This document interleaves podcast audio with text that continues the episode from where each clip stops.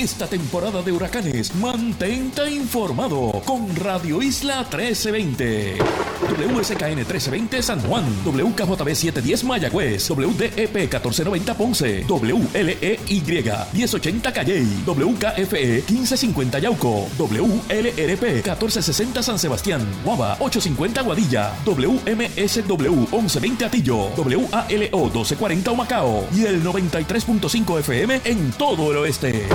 Esta temporada de huracanes, infórmate, prepárate y protégete con Radio Isla 1320. Somos el sentir de Puerto Rico.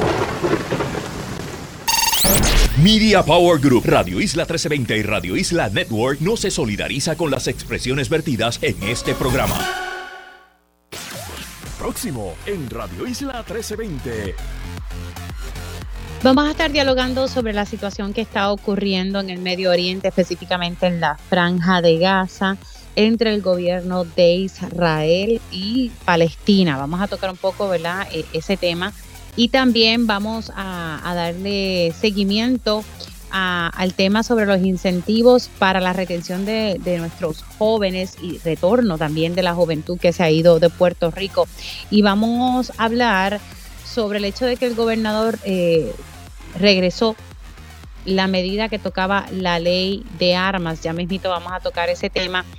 Y la Junta de Control Fiscal no le permitió al Departamento de Recursos Naturales y Ambientales usar fondos para la adquisición de monitoreo de, equipo para monitorear la calidad de aire que es exigido por la EPA. Vamos a tocar eso más adelante. Y recuerden que hoy estamos, ¿verdad? Estamos en el mes de octubre donde se busca promover la salud mental y hay una iniciativa dirigida a los hombres. Asimismo, vamos a hablar sobre el hecho de que se firmó una ley que busca proteger a las atletas embarazadas y hay vacantes en la Junta de Control Fiscal. ¿Cómo se van a llenar? Pues estaremos hablando sobre eso. Así que comenzamos oficialmente la primera hora de Dígame la verdad. Con más de 20 años de experiencia en el periodismo, el periodismo ha dedicado su carrera a la búsqueda de la verdad. La verdad, la verdad de frente al grano, con carácter entrevistará a las figuras más importantes de la noticia. Radio Isla presenta a la periodista Mili Mili Méndez en Dígame la verdad.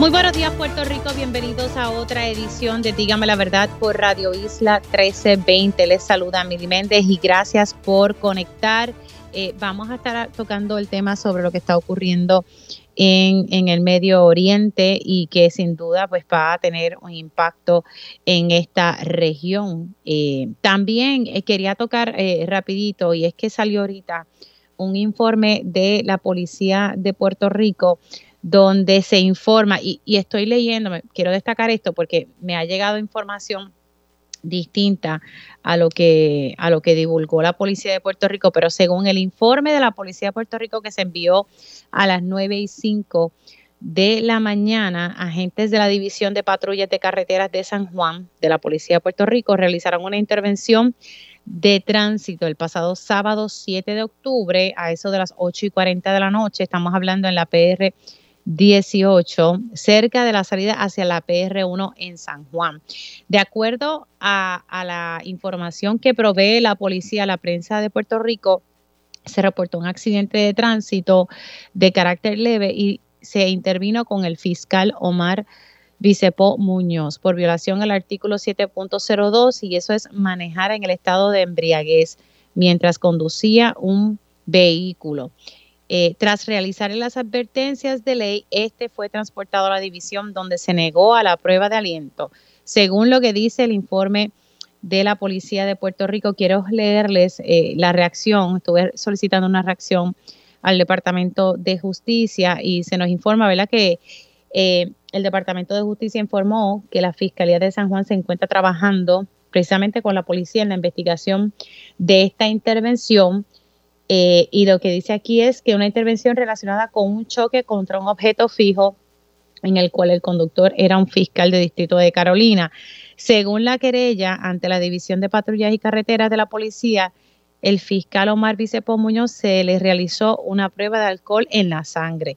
Una vez obtengamos el resultado de la prueba, tomaremos el curso de acción a seguir conforme a la ley, indicó el secretario de Justicia, Domingo Emanueli, en declaraciones escritas. Así que esto, ¿verdad? Se, se informó en horas de la mañana de hoy, un incidente que ocurrió el sábado. Así que esa es la, información que ha trascendido sobre eso. Y ahora vamos entonces a hablar eh, y, y, dejamos Puerto Rico un segundito y nos vamos para el Medio Oriente. Les tengo que reconocer que me, que me da mucha tristeza todo lo que estoy viendo. Traté de desconectarme para no ver esas imágenes, pero la realidad es que lo que está pasando allí es, es muy triste. Es, una, es obviamente es un conflicto de muchos, pero muchos, muchos años, pero tener que ver esas imágenes de niños, familias, personas falleciendo, ¿verdad? En medio de un conflicto. Precisamente quiero hablar un poco sobre este tema con el analista de asuntos internacionales, Ángel Toledo López, a quien le doy los buenos días. ¿Cómo está? Buenos días, Bengley, buenos días a las personas que nos están escuchando. Coincido contigo, es una situación bien lamentable la que está ocurriendo allá. Y sabemos que, que, es un asunto, yo cuando estudiaba relaciones internacionales allá en España, en la Complutense, este era precisamente, era uno de los temas del, currículum eh, de, de, la Complutense de allá en Madrid y, y estuvimos un buen tiempo tocando este tema, analizándolo, que data de años, pero como decía al principio, triste lo que estamos viendo eh, ¿verdad? Otro conflicto y las imágenes de la guerra, la verdad que le parten el corazón a cualquiera, ¿verdad? Sea con quien, eh, ¿verdad? Porque sabemos que hay sectores, hay manifestaciones ya en Nueva York, en distintas partes, unos a favor de Israel, otros a favor de, Palestina. Estamos viendo que ahora Irán advierte de una respuesta devastadora a aquellos que amenazan al país. O sea, hay, una situación eh, bastante seria aquí en, en esta área. Sí, Mili, mira, para, para nosotros poder entender esta situación como tú muy bien la describes, es importante que nosotros eh, contextualicemos y, y, entendamos cuál, cuál es la historia, la situación que está ocurriendo en, en Israel ahora mismo y la batalla entre Israel y, Palestina no es una lucha que empezó el sábado. Eh, incluso si nos vamos a la historia bíblica, estamos hablando de una, de una lucha que comenzó para la época de Moisés. No olvidemos que eh, Moisés recibe un mandato para mover al, al pueblo de Dios de Egipto, sacarlos de la prisión en Egipto y llevarlo a la tierra prometida. Y precisamente esa tierra prometida es esta tierra donde está eh, ocurriendo esta situación en este momento.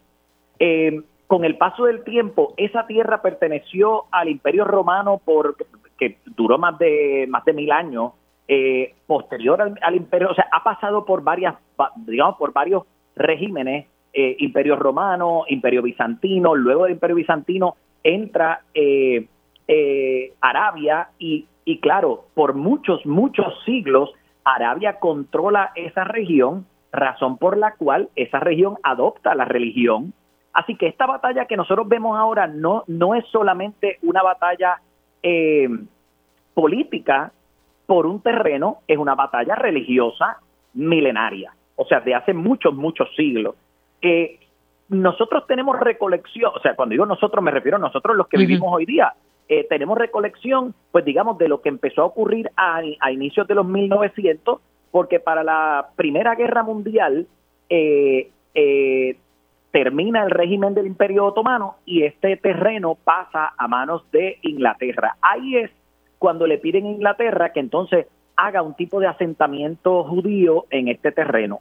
Pero ¿qué es lo que ocurre? Que desde el principio, desde Moisés hasta hasta el hasta mediados de los 1900 nadie nunca había establecido este terreno como propio, o sea, no habían establecido una vamos a llamarlo de esta forma, políticamente no habían establecido un país propio en este lugar no es hasta el 1947 48, inmediatamente después de la Segunda Guerra Mundial, que entonces Israel se, se asienta aquí y lo declara como su país.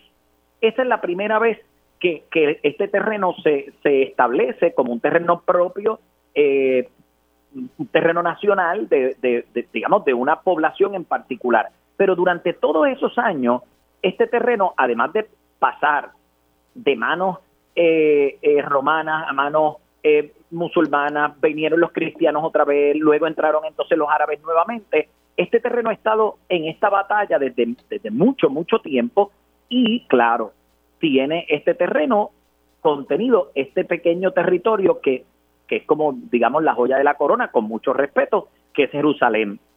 Eh, al final de la Segunda Guerra Mundial, y para, para un poquito contextualizar también y que las personas estén claras de qué estamos hablando, esta es la guerra en la que Hitler eh, eh, terminó con, con millones de judíos, pues regresan estos judíos a este terreno para entonces encontrarles un espacio donde ellos puedan estar, ¿no? Y esto es Israel. Lo que ocurre aquí es que en ese momento los palestinos se sienten desplazados, sienten que los han sacado en muchas ocasiones porque ellos reclaman este territorio como suyo desde el principio. Eh, básicamente lo que ellos han, eh, lo, que han dicho eh, y lo que andan diciendo al día de hoy es que a ellos, ellos son, digamos, los dueños originales de este terreno, que no lo hayan declarado como país, pues son otros 20 pesos, pero que a ellos son a quienes los están sacando de este terreno.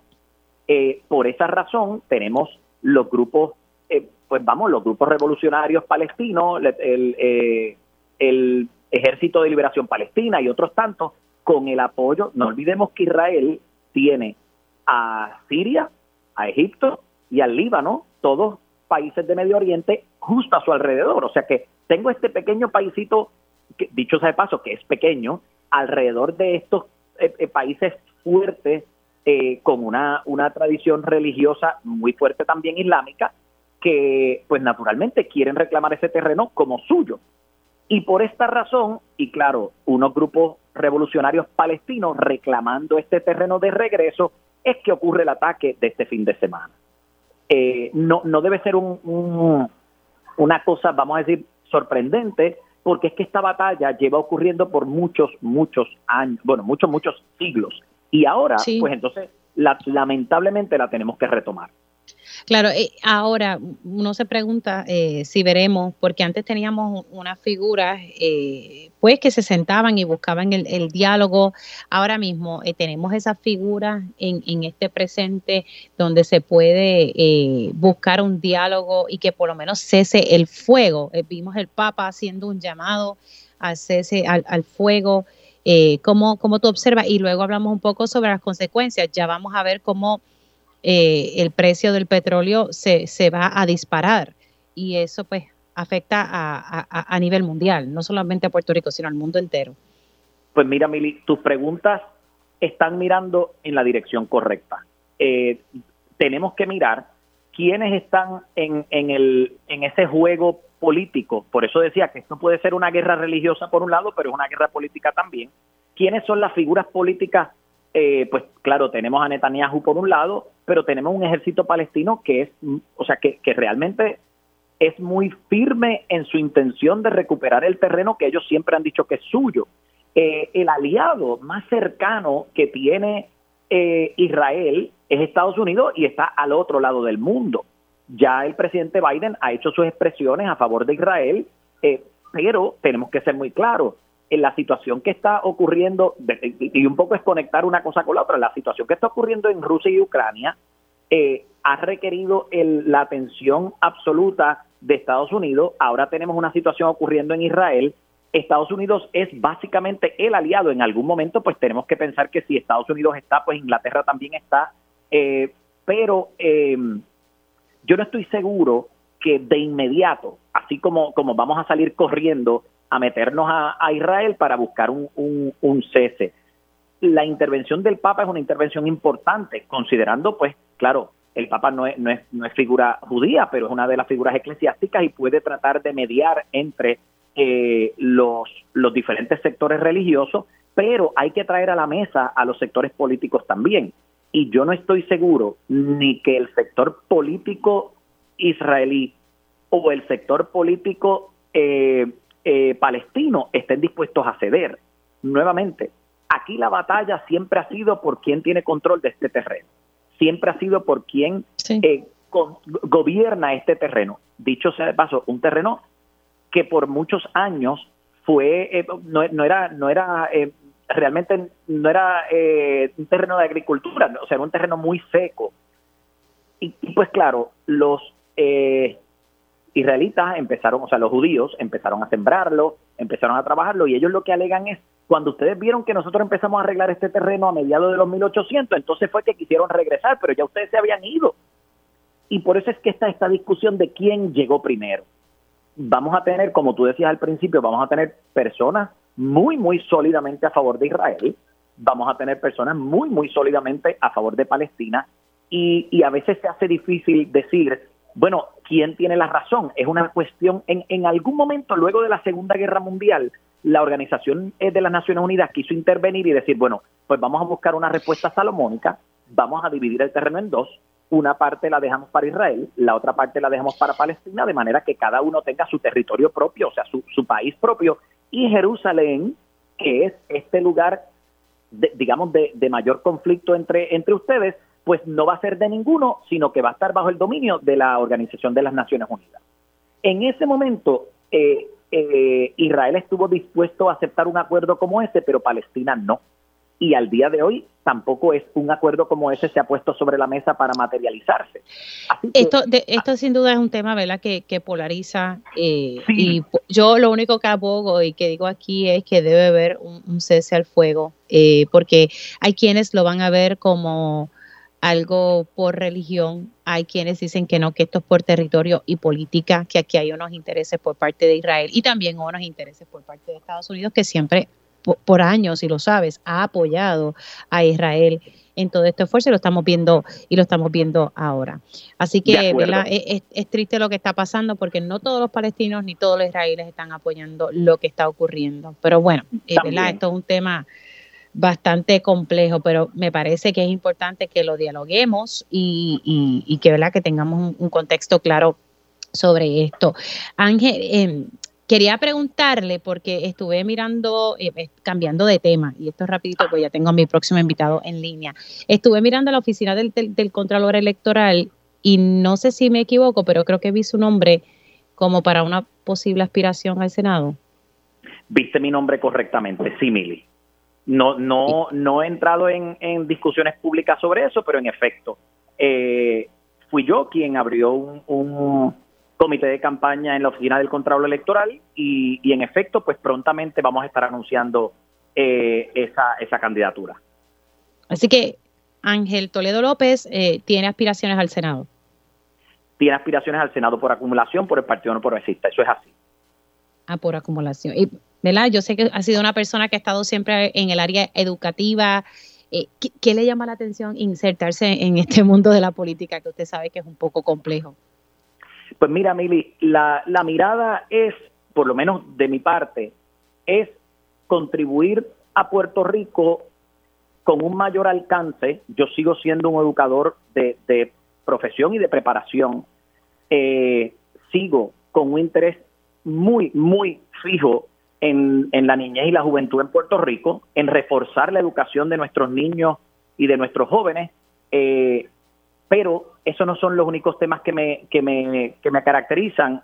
Yo estoy también dentro de, dentro de otras facetas, pues he trabajado precisamente para, para esos adultos mayores que necesitan unos apoyos y creo que, bueno, creo no, estoy convencido que desde, desde una posición en el Senado voy a poder trabajar para esas diferentes poblaciones que definitivamente necesitan atención y ayuda. Pero no hay marcha atrás en eso. Usted sigue fijo en que en efecto va para el Senado tiene esa aspiración. Con el nombre de Dios voy para el Senado, así es. Ángel Toledo López, gracias por haber entrado aquí unos minutitos eh, en Dígame la Verdad. Siempre, siempre agradecido a ti, Mili. Un abrazo. Ahí ustedes escucharon a Ángel Toledo, eh, él es ¿verdad? analista de asuntos internacionales, pero a su vez eh, estaba hablando ahorita sobre la situación de la Franja de Gaza como ¿verdad? analista de asuntos internacionales. Lo que pasa es que aproveché para preguntarle sobre aspiraciones porque recuerdo haber visto su nombre y quería estar segura para aspirar al Senado por acumulación. En efecto, pues así es, y ustedes lo escucharon aquí en Dígame la verdad. Son las 10 y 14. Estamos en vivo, señores. Hoy día feriado, así que ya escucharon esa eh, primicia de aquí de Dígame la verdad. Vamos a pasar a la ley de armas. Y es que ayer estaba eh, leyendo, déjenme buscar aquí la noticia, y es que el gobernador había, devolvió, ¿verdad? La fortaleza devolvió enmiendas a la ley de armas tras oposición de armeros. La entidad que representa de Puerto Rico, que representa en Puerto Rico a la Asociación Nacional de Rifle, criticó las intenciones de eliminar el requisito de distancia entre las armerías y las escuelas. Y pues quería hablar con el representante José Bernardo Márquez, que ha sido una figura que ha estado hablando mucho sobre este tema y, y pues siempre ha estado abierto al diálogo y esta es una medida que se eliminaba dentro de las enmiendas, se eliminaba una restricción que había, que no se puede establecer eh, una armería, creo que es menos de una milla de una escuela pública. Eso del, saque se, se, eliminó. Y eso estaba pendiente a la firma del gobernador y ahora pues entonces regresa a la legislatura. Y tengo el representante del Movimiento Victoria Ciudadana, José Bernardo Márquez, para hablar de este tema. Muy buenos días, representante, ¿cómo está? Buen día, Mili. Muy bien. Agradecido ¿Todo bien? espacio. ¿Todo bien? Estoy bien, recuperándome ahí de, una monga en el fin de semana, pero, pero estamos en pie de lucha.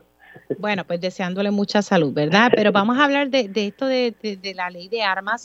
Eh, ¿Qué le parece el hecho? De, estoy leyendo, ¿verdad? Una nota del compañero Oscar Serrano de Noticel, donde dice que la fortaleza pidió a la legislatura que le permitiera devolver el proyecto que enmienda la ley de armas después de que varios representantes de armerías, portadores de armas, y del deporte del tiro le pidieran al gobernador que no la aprobara por entender que está lleno de fallas y contradicciones, incluyendo el permitir el eliminar el requisito de distancia entre una armería y una escuela y el que se le dan las facultades a la policía para interpretar como restricciones indebidas a su derecho a poseer armas. ¿Qué le parece esto, representante? Pues mira, precisamente era un planteamiento que, veníamos haciendo hace varias semanas, varios legisladores que habíamos votado en contra de, ese sustitutivo al proyecto de la Cámara 575 y 382. Tengo que decirte que nosotros, como no hemos sesionado desde el martes pasado, eh, pues yo no he recibido formalmente si, si hubo una comunicación del gobernador donde explica la devolución o si simplemente lo devuelve y, fueron conversaciones más informales con los presidentes de los cuerpos en donde se justificó la devolución, pero es consono con, con las preocupaciones que habíamos eh, esbozado específicamente sobre el tema de la distancia entre las, escuelas y las armerías, que nos parecía que no se justificaba eliminar eh, la distancia existente por completo, quizás sí reducirla, si esa era la, política pública que se quería perseguir por las razones que sea, pero una eliminación completa pues no nos parecía eh, razonable, entre otras cosas que incluía la medida.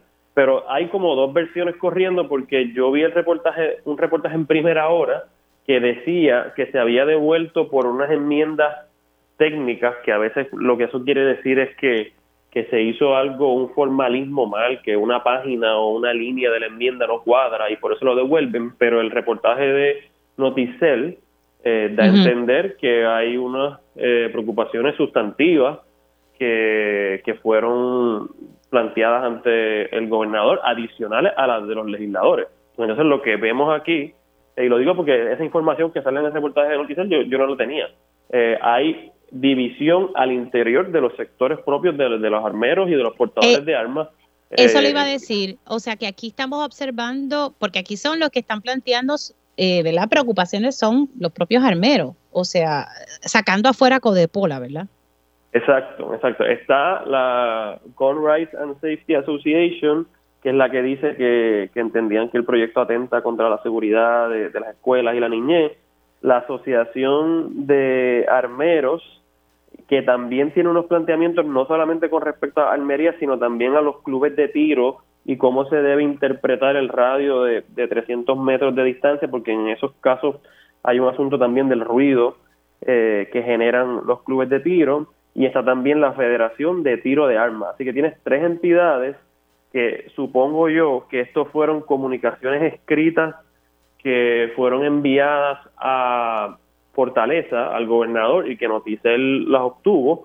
Eh, y entonces, pues, está también dando como contexto que el gobernador recibió dos líneas de señalamiento, las de los propios legisladores que habían votado en contra y la de sectores asociados a, las armerías o a los eh, portadores de armas que, también tienen preocupación. Así que eh, si no hay un ambiente para aprobar estas enmiendas de parte del propio sector que, las estaba eh, buscando, pues puede entender también porque el gobernador eh, entiende que el proyecto no está maduro o no es apropiado y lo devuelve. Así que mañana que volvemos a sesión es que podré tener una conversación más directa con el presidente de la Comisión de Seguridad Pública, en Armito Ortiz, que es quien tiene el control sobre esta medida, para saber ¿verdad? cuáles son sus expectativas o sus proyecciones eh, de, cambios o si lo va a simplemente a dejar ahí. Eh, así que eso ya lo sabremos en los próximos días. Bueno, si se están levantando preocupaciones no solamente por parte de los legisladores, incluyéndolo a usted, como también eh, eh las personas que conocen de las armas y de asociaciones de, armas aquí en Puerto Rico, pues creo que, que, se debe poner el oído en tierra. Y hay que recordar que esta, estas enmiendas, muchas de ellas fueron solicitadas por el presidente de Codepol. Aquí se hizo una medida específicamente para beneficiar a, un, a una armería como tal o a una figura como tal. Y lo digo porque usted precisamente en Telemundo me había dicho de que había eh, un caso porque se levantó una armería en Trujillo Alto cuando se supone que no se levantara o se, o se abriera una armería tan cerca de una escuela pública, ¿correcto? Sí, sí, eh, a él le revocan la licencia como armero, él lleva el caso al tribunal y pierde el caso en el tribunal. Así que, pues, y de hecho, por eh, información que luego yo pude ir indagando sobre el, trámite original de la ley de armas vigente, eh, esta distancia de las escuelas se estableció a conciencia de los legisladores en el 2019 que aprobaron esta medida y desde ese entonces supe que el presidente de Cobrapoda estuvo tratando de que eso no se incluyera en la ley vigente. Así que estos son como varios, eh, varias etapas de una lucha que la dio en el 2019, la perdió, con todo y eso puso su armería, se la revocan y ahora busca por segunda ocasión una enmienda a la ley y, casi la logra. Hasta ahora, pues, eh, de nuevo, como estamos aquí comentando, el, gobernador lo ha devuelto. Hay que ver eh, bajo qué premisas específicas el gobernador lo devuelve y cuál va a ser los próximos pasos, pero estoy de acuerdo contigo, ¿no? En que eh, pues, en la medida en que no hay esa justificación de política pública, pues dificulto que, que por lo menos ese aspecto del proyecto sobreviva. Quizás otros asuntos que estaban incluidos eh, en el proyecto y algunos de los cuales también hemos eh, expresado preocupación, pues sean enmendados y corregidos y enviados a Fortaleza, pero yo espero que por lo menos el tema este de la distancia entre las escuelas y Almería, pues eh, quede aquí. Claro, incluso usted me había dicho en, también que estaba dispuesto a que se pudiese dialogar, pero no así eliminar algo del saque sin tener una discusión pública responsable. Sí, porque es que el tema de, la milla, yo reconozco que una milla es bastante y que quizás para proteger el interés que se quiere proteger eh, de las escuelas, pues se satisface con, no sé, con un kilómetro o con. Eh, una cantidad significativa de metros, qué sé yo, 600 metros. Pero pero eliminarla del todo, pues es la, preocupación que tenemos. Ahí sí que, pensamos que hay un, eh, una justificación de, no crear ese entorno eh, ni esa imagen eh, en el estudiantado con, con todo lo que pueda asociarse, ¿no? Psicológicamente, socialmente a las armas y, por eso es que yo creo que la distancia se, se debe mantener. pero por lo menos en cuanto a la, la, distancia específica, pues yo estaba receptivo a conversarlo, pero tenía que ser con con el insumo del Departamento de Educación, con el insumo de la comunidad escolar, con un análisis de cómo se atiende esto en, otras jurisdicciones. Eh, y nada, ahora que vemos que hasta el propio sector de armeros y portadores de armas tiene reservas, pues, pues creo que eh, se entiende ¿no? que esto era algo que estaba persiguiendo una persona en particular, un sector muy, muy particular, y que no, no se justifica que el gobernador lo, lo firmara. Muchas gracias, representante, por haber entrado aquí. Se me cuida mucho. Seguro, siempre la orden. Gracias. ¿Cómo no? Ahí ustedes escucharon al representante José Bernardo Márquez, representante del Movimiento Victoria Ciudadana, hablando un poco sobre el hecho de que el gobernador, esta ley de armas, que incluía muchas enmiendas, pero entre ellas esta de que se eliminó eh, esta prohibición que existía para que no se abriera una armería a menos de una milla de distancia de una escuela. Así que esto regresa a la legislatura y pues tenemos que estar pendientes finalmente cómo va a quedar esa legislación, si se queda ahí, si se hace el cambio, pero el gobernador la devolvió a la legislatura. Nosotros hacemos una pausa aquí en Dígame la Verdad por Radio Isla 1320. Es importante hablar del siguiente tema una vez eh, regresemos de la pausa. La Junta de Control Fiscal, escuchen las cosas que ocurren aquí, no le permite al Departamento de Recursos Naturales Ambientales utilizar unos fondos sobrantes para poder adquirir un equipo de monitoreo que le exige eh, la ley federal. Así que ah, vamos a analizar esto ya mismito aquí en Dígame la Verdad. Dígame la verdad, las entrevistas más importantes de la noticia se escuchan aquí. Mantente conectado. Radio Isla 1320. 1320. Aquí o allá, donde quiera y cuando quieras. Desde que nace la noticia, estamos contigo. Somos Radio Isla 1320, el sentir de Puerto Rico. Si eres intolerante a la lactosa, te tenemos grandes noticias. Ahora la variedad de leche sin lactosa Indulac está disponible en un nuevo empaque familiar de 48 onzas para que disfrutes en grande su nutritivo y rico sabor. Más grande para más café, más vasos de leche y más recetas para toda la familia. Busca el nuevo empaque de 48 onzas de las leches sin lactosa Indulac en la sección refrigerada de tu supermercado favorito. Indulac, la buena crianza. Estás escuchando Dígame la verdad por Radio Isla 1320 y radioisla.tv. No rompas la cadena, no rompas la cadena. Quédate en Radio Isla 1320. Somos el sentir de Puerto Rico. Cubriendo Puerto Rico de punta a punta. A las 12 del mediodía, el país entra en tiempo igual con Luis Pinchi e Ismael Torres de lunes a viernes a las 12, solo en Radio Isla 1320. Pálpate, cuídate y ámate. En el mes de la prevención del cáncer de seno, Radio Isla 1320 está contigo. El cáncer de seno se puede prevenir si es detectado a tiempo. Basta con autoexaminarte cada mes después de tu periodo. Identifica cualquier anomalía y ve al médico de ser necesario. Después de los 40, hazte una mamografía una vez al año, porque el cáncer de seno nos afecta a todos. No esperes a tener tiempo. Hazte una mamografía o autoexamínate. Para el cáncer de seno, saca el tiempo. Saludemos, el programa de medicina integral humanista para inspirarte, informarte y transformarte. Saludemos con el doctor Jaime Claudio todos los lunes a las 7 de la noche, solo en Radio Isla 1320. La noticia está aquí. Accesible a tus manos, rápido y confiable. Accede a cualquiera de nuestras plataformas digitales y descarga la aplicación Radio Isla Móvil. Somos Radio Isla 1320, el sentir de Puerto Rico. Conéctate a radioisla.tv para ver las reacciones de las entrevistas en vivo. En vivo. Esto es Dígame la verdad con Mili Méndez. Y ya estamos de regreso aquí en Dígame la Verdad por Radio Isla 1320. Les saluda Mili Méndez. Gracias por conectar.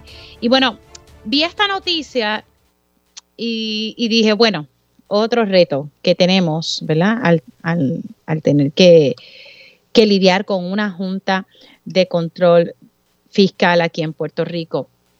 Y es que, adiós, ¿por qué me lo puse en inglés? Que no en español.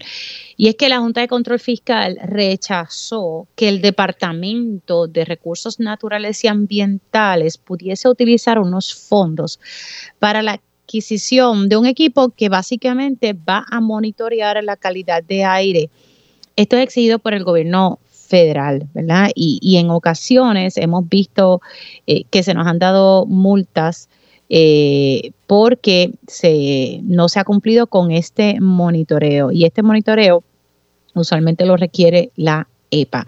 Y pues quiero hablar un poco sobre esto porque por un lado se dice que hay que cumplir con las leyes ambientales, que tenemos que proteger el ambiente, tenemos un comité de cambio climático que se ha esforzado por precisamente presentar un borrador de lo que debemos hacer, de una vez aprovecharé y tocaré este tema con Carl. Pero precisamente tengo en línea telefónica a, Carl Soderberg. quien fue en su momento director de la EPA, forma parte del Comité del Cambio Climático y ha sido una voz eh, fuerte en Puerto Rico, siempre en defensa de, eh, de nuestro ambiente y que se cumplan con las, con las leyes ambientales. Muy buenos días, Carl, ¿cómo estás? Muy buenos días, Billy, siempre muchas gracias por tenerme en tu programa. Ay, Carl, yo vi esto y, rápido pensé en ti y, yo digo que, que no entiendo qué está pasando aquí si hay unos fondos que sobraron. Y aunque no hubiesen sobrado, aquí hay que establecer unas prioridades y siempre se nos, se nos ha criticado por no cumplir con el monitoreo de calidad de aire que se requiere por la Agencia Federal de Protección Ambiental, que no es otra cosa que la EPA. Entonces, de momento uno ve esto y uno dice, pero ¿qué está pasando aquí? que tú que fuiste eh, director de la EPA aquí en, Puerto Rico, ¿qué te parece esto? Mira, Miri, para poner esto en contexto, esto no es eh, una monitoría común y corriente de calidad de aire que hay que hacer, la verdad y hay que mirarlo como, como algo que incide en la salud pública más allá de una medida de protección del medio ambiente, porque la situación es la siguiente. Desde el 2010, EPA le notificó al gobierno de Puerto Rico que había dos áreas en Puerto Rico donde se excedía una nueva norma de calidad de aire federal para dióxido de azufre. Eso quiere decir, una norma primaria quiere decir que si se excede esa norma se afecta la salud humana. O sea, que va, que va directamente a salud pública. Y, y eso se detectó en dos áreas en Puerto Rico. Un área que queda entre Guayama y Salinas y un área mucho más grande que yo te diría que cubre la mitad del área metropolitana. Entonces EPA le da tiempo al gobierno de Puerto Rico, que en este caso, en ese momento era la Junta de Calidad Ambiental, que luego fue absorbida por el Departamento de Recursos Naturales, para que sometiera un plan para llevar a cumplimiento esas dos áreas en no más de tres años. El gobierno de Puerto Rico, desde entonces, pues ponía excusas, mira que si llegó María, que si después los terremotos, que aquello. Y la cuestión es que EPA tuvo que maquillar el palo porque llegó al punto que ya la EPA no tiene discreción en ley de seguir posponiendo y le dio un ultimátum a recursos naturales. Entonces recursos naturales sometió un plan precisamente a finales del año pasado, me parece que fue en diciembre, y una de las medidas era establecer varios, si tú lees bien la noticia, son sobre 12 estaciones de muestreo en estas áreas donde se estima que se está violando la norma federal. ¿Para qué? Para demostrar progreso en el cumplimiento. Entonces, ¿qué pasa? Que si el gobierno de Puerto Rico no cumple con ese plan, no es cuestión de una multa, Mili, es cuestión de que se paraliza el desarrollo económico de esas áreas. No se puede dar un permiso ni de para una panadería, ninguna fuente de emisión, por más pequeña que sea, de dióxido de azufre, y hasta los Londres caen en esa. Segundo, se paraliza toda obra de construcción o reconstrucción de carretera. Eso es por la ley federal de aire limpio. Así que yo, cuando vi esa noticia como tú, yo dije, bueno, ¿será que no le explicaron bien a la Junta de Control Fiscal lo que implicaban 93 mil trapos de dólares? Porque los millones que esa Junta brega todos los días 93 mil que sobraron de otro. ¿Cómo es posible que no aprobaran eso? O ellos no le importa la, la cuestión ambiental y no entendieron la, la, la, cuestión de salud pública, o no sé si el recursos naturales no le explicó bien, pero en ese estamos. A mí me, vamos por parte, porque me parece importante, me decías eh, que son dos, dos áreas que, que, exceden las normas, ¿verdad? Y que están entonces eh, produciendo más eh, de, ¿verdad? De, de, este químico. Estamos hablando de Guayama y Salinas. Me dijiste, ¿qué área en específico de, de, la zona de la zona metro? Porque analizando un poco, esto está relacionado con, con las plantas que tenemos eh, de la Autoridad de Energía Eléctrica en esas zonas, las centrales. Exact, exactamente. Exactamente. En el área metro es todo al norte de la avenida Peñero, yendo hasta, hasta Carolina y por, al oeste, al este y, y hasta Toa Baja por el este. O sea que es un área grande. Yo no vivo ahí, yo vivo al sur de, de esa área, pero me muevo en esa área en, en, el caso tuyo, tú estás trabajando ahora mismo en un área donde esa calidad del aire no cumple los requisitos y de acuerdo a la EPA afecta a la salud pública. Así estamos. Así estamos. A mí lo que me llama la atención es que tú me dices que no es solamente el incumplimiento, no es solamente multas, o sea, se paralizaría el poder solicitar permiso. Me diste el ejemplo de que ni una panadería va a poder establecerse en estas zonas eh, y obras hasta, de construcción y reparación de carreteras. Correcto. ¿Ah? Eh, que hasta Pero tanto no se logre cumplimiento, pues no, no, no se pueden establecer ninguna nueva fuente de dióxido de azufre, por pequeña que sea, y además, de acuerdo a la ley de aire limpio, se congelan los fondos de todo tipo para carretera. Por ejemplo, el alcalde de San Juan, que tiene una campaña bien efectiva en cuanto a, a repavimentación las calles, eso se le va a paralizar. Ok, pero cuando dice que se congelan fondos de carretera, estamos hablando incluso fondos estatales o federales. No, esto es todo fondos, es fondos federales, pero incluye fondos de FEMA, de todo tipo de fondos federales. Ahora, no, ¿cuándo, ¿cuándo, ¿cuándo pudiese eso pasar, Carl? Porque me parece que esto es importante. lo que tú me estás ahora, diciendo. ahora es en cualquier momento. O sea, EPA tiene en sus manos hace tiempo ya lo que le sometió recursos naturales en diciembre. Y en, en, cualquier momento debe bajar con la decisión y ahora sí se entera que se debe enterar porque tienen una oficina aquí de que la Junta de Control Fiscal le canceló esos fondos pues dice, pues mira, no pueden cumplir y a la EPA no le importa que si Junta de, de, Calidad Ambiental se unió con el Departamento de Recursos Naturales y que aquí estamos quebrados y qué sé yo qué, la ley es la ley. Así que este yo creo que alguien le debe explicar bien a la Junta de Control Fiscal las implicaciones que tiene esto.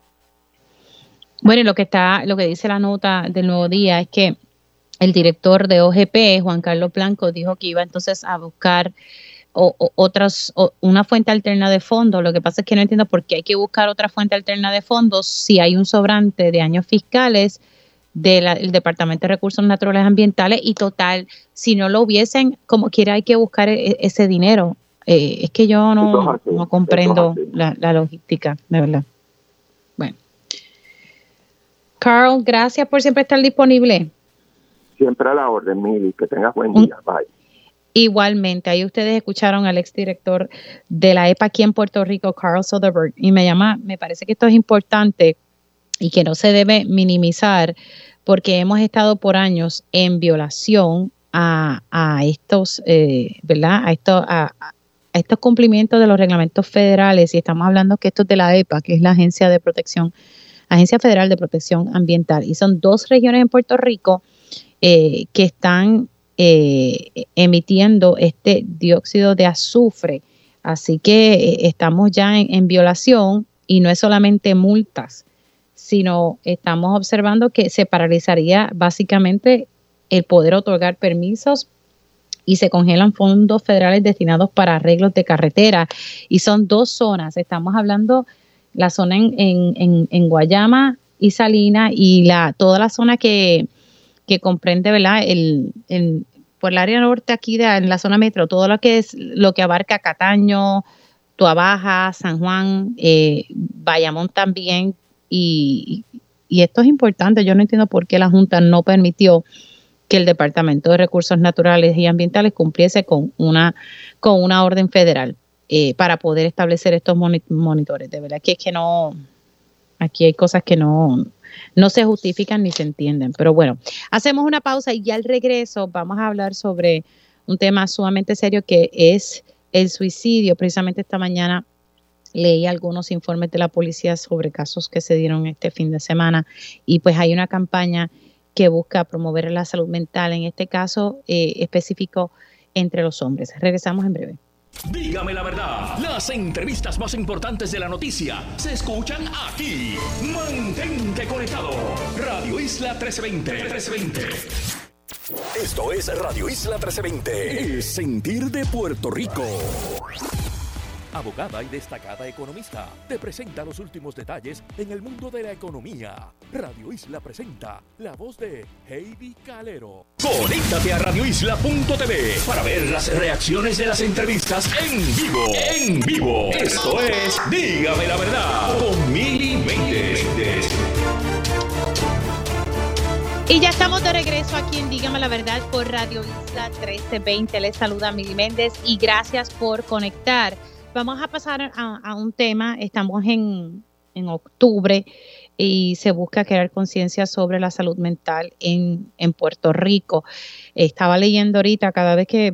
En horas de la mañana, siempre me ojeo los informes de la policía de Puerto Rico y pues se reportaron, ¿verdad? Eh, por lo menos de lo que vi esta mañana, eh, dos suicidios y esto se suma a lo que ya la policía había informado en el fin de semana. Es un tema del cual se debe, se debe hablar. Es un poco incómodo para muchos, pero hay que hablarlo. Yo creo que ese es el primer paso. Eh, y hay una campaña, hay, un, hay una iniciativa eh, que busca crear conciencia sobre este tema con un giro distinto, ¿verdad? Y la campaña se llama No aguante expresión. Tengo a la doctora Amarilis Ramos Rivera, ella es psicóloga clínica y presidenta del grupo CEPI que pues se ha lanzado esta iniciativa para promover la salud mental entre los hombres. Eh, muy buenos días, doctora, ¿cómo está? Saludos, buenos días a todas las personas que nos escuchan. Muy bien, ¿y ustedes? Todo bien, todo bien, gracias a Dios. Hablemos un poquito, ¿verdad?, de esta iniciativa que, que están haciendo para promover la salud mental de los hombres. Pues mira, Mili, como bien mencionas, este mes se celebra, ¿verdad?, la, la visibilizar el tema de la salud mental. En este mes quisimos, ¿verdad?, crear esta iniciativa dirigida a los hombres. ¿Por qué? Porque se reconoce aquí en Puerto Rico las, estadísticas, las, estadísticas dicen que de 10 suicidios, 8 son hombres. En Estados Unidos, el 75% de los suicidios es, es, ¿verdad? es cometido por hombres. Se reconoce a la, a la misma vez que no buscan ayuda. A diferencia de las mujeres que pueden tener un intento mayor en el en suicidio, por ejemplo, buscan más ayuda y esa hace una diferencia. O sea que al hombre le cuesta buscar ayuda. Definitivamente. Hay un término que se reconoce que es masculinidad hegemónica. Este término lo que da pie es a lo que es el comportamiento que se espera masculino. O sea, no sé si te acuerdas de pequeña, cuando escuchábamos a nuestra familia, a nuestros papás, nuestras mamás tíos, abuelos, dice a un, a un primito o a un hermano, los nenes no lloran, ponte derecho, tú estás llorando como una nena, ¿verdad? Y a través del paso de los años vamos viendo que se crea una personalidad, un carácter a base de eso que nos enseñaron. Y como no expresan lo que sienten, lo van acumulando, ¿verdad? Es como un zafacón estoy acumulando todas esas tensiones, todo ese malestar, toda esa incomodidad que voy viviendo, pero no la puedo expresar.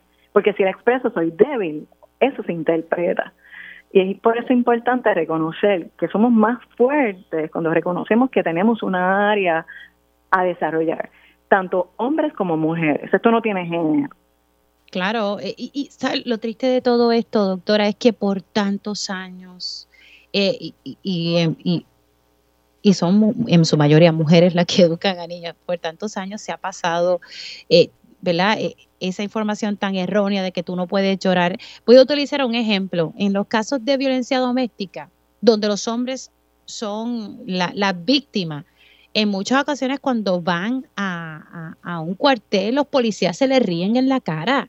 O sea, es una cosa increíble hasta dónde llega, ¿verdad? Y, y, cómo tenemos que ir rompiendo con, con tanta y desaprendiendo. A mí me gusta mucho el término desaprender, porque me incluyo y, y, incluyo a muchas personas. Hay que desaprender tantas conductas, tantas cosas que uno ha aprendido a través de los años que se sigue repitiendo. Definitivamente, yo soy fiel creyente, creyente de que si nosotros trabajamos con la salud mental de nuestra comunidad, del individuo, podemos erradicar muchos males sociales, entre ellos la criminalidad, como habías mencionado. Para nosotros es importante que se pueda trabajar no solo con la mujer, sino también con el hombre, ya sea reconocido como una víctima el hombre o como un agresor el poder fortalecer esas áreas que nos ayudan a ser un mejor ser humano, ¿verdad? Ayudan a este hombre a sentirse más fuerte porque busca ayuda, no es señalado porque buscó, buscó ayuda, ¿verdad? No es estigmatizado. Vamos a, a prevenir que pueda haber mayores dificultades en las relaciones, vamos, eh, hombres con buena autoestima, con seguridad, no, no solamente basado en la apariencia, sino en sí, cómo, cómo se siente ese hombre cuando se mira en un espejo. Como igual lo hablamos de las mujeres, Mili, lo que pasa es que hay una dificultad de hablar de me miro en el espejo y soy un hombre guapo, ¿verdad? E, este, es, como que no lo siento cómodo así, pero cuando lo hablo de una mujer, las mujeres reciben la información, pero el hombre no, no está cómodo con eso. Y tenemos que, como bien dices, erradicar ese pensamiento de que no puedo recibir eh, apoyo, ayuda de un profesional porque me van a señalar o porque me veo frágil. Sí, sí, sí, es que definitivamente eh, cuesta y cuesta. Ahora, ustedes tienen una serie de figuras que están participando de esta iniciativa, que gozan de credibilidad y también tienen eh, eh, influencers que pues tienen sus seguidores en las redes sociales y que, y que llegan a, una población. Cuéntame, ¿verdad? Un, poquito cómo, ¿verdad? ¿Cómo es que se dio este junte? Pues cuando nosotros comenzamos a establecer este plan de la iniciativa, nos acercamos a varios influencers, eh, figuras de las noticias, eh, modelos, baloncelistas, para ver si estaban dispuestos a ser parte de este apoyo para visibilizar la necesidad de proveer salud mental a, a los hombres. Y se mostraron súper motivados, con mucho deseo de colaborar. Eh, y pues, ¿verdad? Hicimos esta iniciativa visibilizándolo desde la parte de un influencer, de una figura de la televisión, de un deportista, donde por, eh, por modelaje la gente quiere ver y aprender a través de ellos. Así que entonces todas estas figuras se han unido y, se lanza la campaña, ¿cuándo, ¿cuándo arranca? Pues mira, esta campaña arrancó desde el primero de octubre hasta el último día de octubre, que es el 31. Eh, nosotros tenemos un site, en ese site, Mili, para nosotros es importante que ese hombre que se siente con dudas de que lo que está sintiendo puede ser una depresión, puede ser una ansiedad, que se llama noaguantespresión.com. Va a hacer un, hace una serie de preguntas, las va contestando cada uno y al final va a tener una respuesta donde puede sugerir que debes buscar ayuda. Y es importante porque además de esa información pueda darte un poco más de detalles sobre lo que tiene que ver con la salud mental en hombres. Y para nosotros es importante que pueda reconocer que busque ayuda de un profesional cercano, conocido para él. Ok, vamos a repetir dónde pueden conseguir esa información. El site se llama noaguantespresión.com.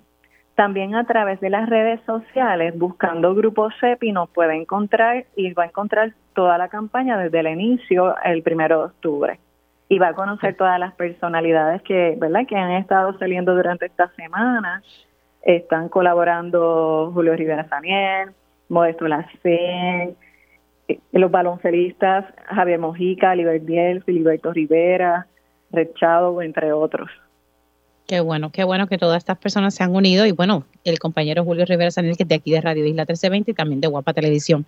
Doctora, gracias por estar con nosotros y, y, qué bueno que se ha hecho esta iniciativa para promover la salud mental de los hombres. Se me cuida mucho. Gracias, lindo día. Igualmente para usted. Nosotros hacemos una pausa Estamos en vivo hoy, 9 de octubre, y regresamos en breve. Vamos a hablar sobre un proyecto que protege a las atletas embarazadas, entre otras cosas. Así que no se retire, que regresamos en breve. Dígame la verdad, las entrevistas más importantes de la noticia se escuchan aquí. Mantente conectado. Radio Isla 1320. 1320. Sintoniza Radio Isla 1320 AM y o radioisla.tv. Soy el doctor Carlos Díaz Vélez, presidente del Colegio de Médicos Cirujanos de Puerto Rico. Quiero invitarlos el próximo sábado 14 de octubre, desde las 10 de la mañana, al Coliseo Roberto Clemente de San Juan, para juntos hacer historia, todos unidos por la salud, donde recibirás múltiples servicios de salud y reclamaremos el derecho a una mejor calidad de vida porque todos somos pacientes. Vamos el 14 de octubre para el Clemente. Tu marca tiene ese wow factor. La Asociación de Ejecutivos de Ventas y Mercadeo te invita a participar en el SME Marketing Summit. Ven y expande tus oportunidades de negocio en el evento más importante para profesionales de mercadeo, publicidad, medios y emprendedores en Puerto Rico. Expertos pondrán su conocimiento a tu alcance para explorar cómo se logra ese wow factor del marketing. Te esperamos el 19 de octubre en el Coca-Cola Music Hall. Inscríbete en smepr.org.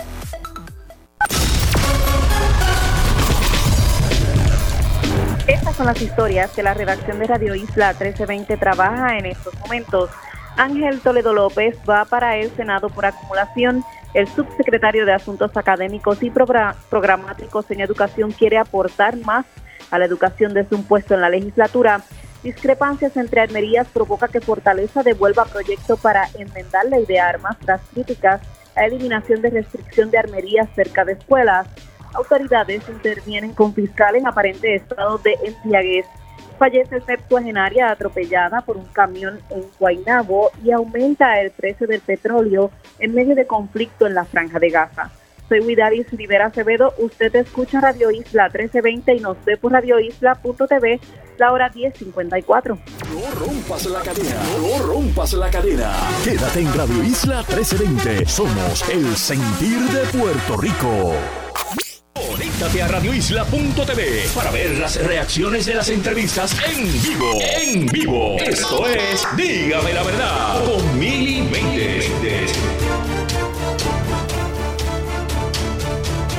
Y ya estamos de regreso aquí en Dígame la verdad por Radio Isla 1320, hoy lunes 9 de octubre. Oficialmente ya estamos en la segunda hora de Dígame la verdad. Eh, así que si usted se perdió algún detalle de la primera hora de Dígame la verdad, sepa que siempre está la versión podcast de este y otros programas de Radio Isla y 1320. Deme un segundito. Querida, esto va allá en la cocina, por favor. Estoy aquí con, con mi santa hija. Bueno, señores, como les dije ahorita al inicio, si usted se perdió algún detalle, sepa que siempre está la versión podcast de este y otros programas de Radio Isla 1320 en radioisla.tv y también en su plataforma de podcast favorita. Ahorita eh, conversábamos eh, con Ángel Toledo, él es analista de asuntos internacionales, pero también eh, está dentro del Departamento de Educación como secretario auxiliar de asuntos académicos. Eh, estábamos hablando, nuestra conversación primero giró en torno a la situación que está ocurriendo allí en el Medio Oriente, una situación de décadas eh, y que pues muy triste ver las imágenes de las consecuencias de un conflicto bélico. Estuvimos hablando un poco, el de un trasfondo histórico, y, y, hablamos un poco sobre la solicitud que hace el Papa y, cómo esto, ¿verdad? las consecuencias que tiene a nivel eh, político, económico, ¿verdad? A, nivel mundial. Pero aproveché y le pregunté, eh, porque estuve mirando en la, en la plataforma del Contralor Electoral quienes están abriendo comités, ahí fue pues que nos enteramos de que la ex senadora Evelyn Vázquez tiene aspiraciones a la alcaldía de Mayagüez, lo que ella ya oficializó esta mañana, le enviaron un comunicado de prensa. Eh, pero también eh, vi el nombre de Ángel Toledo López y en efecto él, él, me confirma. Así que vamos a escuchar qué fue lo que dijo eh, ahorita en Dígame la verdad Ángel Toledo López. Viste mi nombre correctamente, sí, Mili. No, no, no he entrado en, en discusiones públicas sobre eso, pero en efecto, eh, fui yo quien abrió un, comité de campaña en la oficina del Contralor Electoral y, en efecto, pues prontamente vamos a estar anunciando eh, esa, esa candidatura. Así que Ángel Toledo López eh, tiene aspiraciones al Senado. Tiene aspiraciones al Senado por acumulación por el Partido No Progresista, eso es así. Y vamos a escuchar, eh, ¿verdad?, por qué quiere ingresar a la política. Pues mira, Mili, la, la mirada es, por lo menos de mi parte, es contribuir a Puerto Rico con un mayor alcance. Yo sigo siendo un educador de, de profesión y de preparación. Eh, sigo con un interés muy, muy fijo en, en, la niñez y la juventud en Puerto Rico, en reforzar la educación de nuestros niños y de nuestros jóvenes, eh, pero esos no son los únicos temas que me, que me, que me caracterizan. Yo estoy también dentro de, dentro de otras facetas, pues he trabajado precisamente para, para esos adultos mayores que necesitan unos apoyos y creo que, creo no, estoy convencido que desde, desde una posición en el Senado voy a poder trabajar para esas diferentes poblaciones que definitivamente necesitan atención y ayuda. Pero no hay marcha atrás en eso. Usted sigue fijo en que en efecto va para el Senado. Tiene esa aspiración. Con el nombre de Dios voy para el Senado. Así es. Y ahí, ahí ustedes escucharon sus expresiones que nos está confirmando aquí en primicia en, Dígame la Verdad por, por Radio Isla 1320. Siendo las 11 y 2, eh, comienzo mi conversación con el profesor de Derecho en la Universidad de Puerto Rico, el licenciado Jaime Sanabria. Buenos días, profesor. ¿Cómo está? Muy bien, ¿y tú, Mili? Gracias por la invitación. Estamos bien, estamos bien por aquí.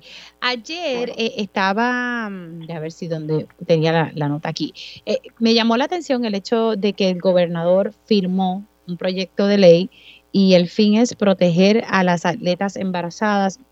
Y me llamó esto la atención por, por una situación que ocurrió en un momento dado y fue en un equipo de voleibol eh, que había una joven que estaba embarazada y bueno, pasaron 20 cosas. Pero pues me llamó la atención porque aquí estamos viendo una ley que estaría protegiendo a las atletas embarazadas y pues quería dialogar esto con, usted un poquito más en profundidad. Eh, hablemos, ¿verdad? Un, poquito de lo que estaría incluyendo esta ley y cómo, ¿verdad? Estaría beneficiando a, a estas a estas atletas embarazadas y las ligas superiores, que todo el mundo presumo aquí tienen que entonces enmendar sus, sus reglamentos o hay algunos que tal vez lo han hecho, pero otros habría que, que actualizarlo, ¿correcto, licenciado?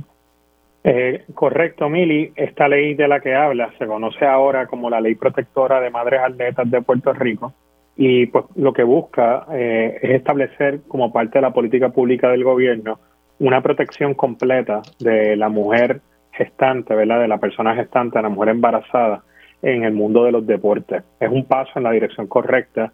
Como tú mencionas, Mili, no, no debe, no es una sorpresa, responde a esa situación que posiblemente ocurrió hace aproximadamente un año y medio, cuando una atleta de un equipo de voleibol superior, pues se fue, fue despedida, ¿verdad? Y la percepción eh, de, de la gente en Puerto Rico fue que fue despedida por razón de su embarazo, aunque no necesariamente esa fue la situación. En aquel caso que tú mencionas, Milly, hubo un issue eh, con esa atleta porque aparentemente ella había ocultado su embarazo y no lo divulgó a los eh, dirigentes ni lo divulgó a la gerencia de su equipo y posteriormente pues pues se descubrió que estaba embarazada, ¿verdad? Y se formó una controversia en cuanto a cómo tratarlo pero aunque eso fue una situación incómoda, antipática, que generó mucha tensión y que incluso se vio en los tribunales, pues redundó en algo bien positivo para el deporte en Puerto Rico, que es cómo proteger a las mujeres embarazadas, ¿verdad?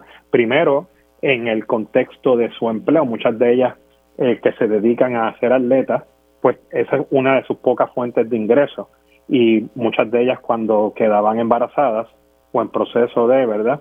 Eh, pues corrían el riesgo de quedarse sin devengar un ingreso porque les prohibían jugar, ¿verdad? Ahora cuando tú ves esta ley, Mili, una de las cosas que enfatiza y dice es que la jugadora embarazada va a poder seguir jugando a menos que sea un riesgo para su salud, pero para eso un médico tiene que certificarlo, lo que significa, ¿verdad?, que la mujer atleta en algunos meses, en algunas instancias va a poder jugar y además la ley también les provee el derecho a que si se tienen que ir por maternidad, se les pague, en el caso de la mujer atleta que no es reserva, un 45% de su, de su sueldo, ¿verdad?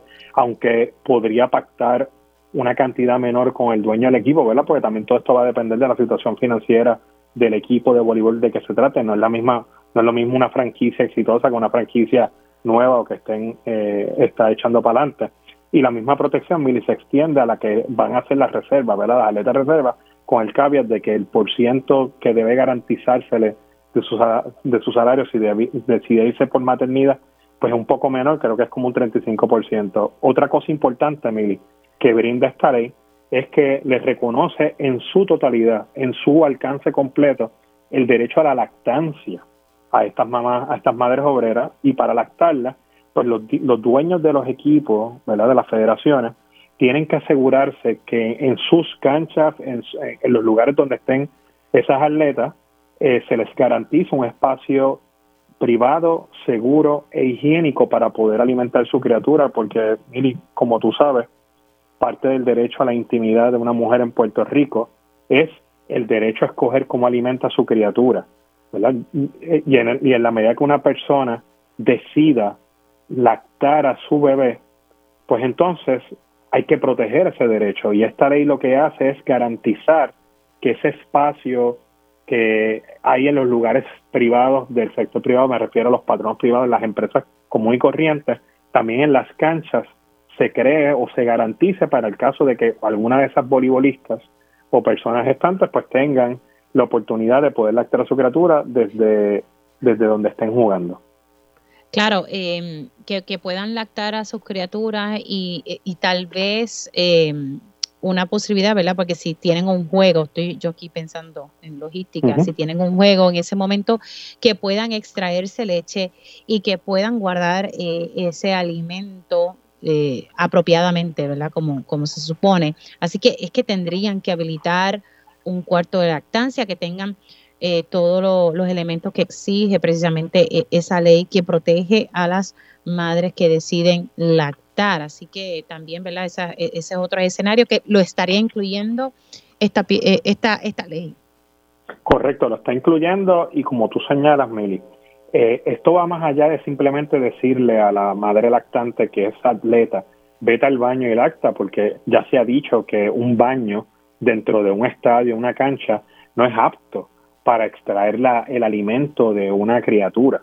Así que como tú identificaste al principio de esta llamada, es posible que muchos eh, dueños de equipo o gerentes de operaciones tengan que enmendar sus reglamentos y hacer los ajustes para habilitar un espacio que, que sea higiénico, que al mismo tiempo sea privado, o sea, que no pueda entrar cualquiera de repente mientras ella tiene el pecho al descubierto, mientras está lactando o extrayéndose la leche, y que al mismo tiempo, ¿verdad?, sea un lugar que tenga su su fregadero o su pluma de agua que tenga, como dijimos ya, la privacidad suficiente para que nadie mire desde afuera, que tenga una nevera para poder enfriar el alimento de esa criatura mientras la atleta tiene que regresar al juego, porque, mira, y lo digo por mí y por muchos otros, muchos hombres desconocemos, ¿verdad?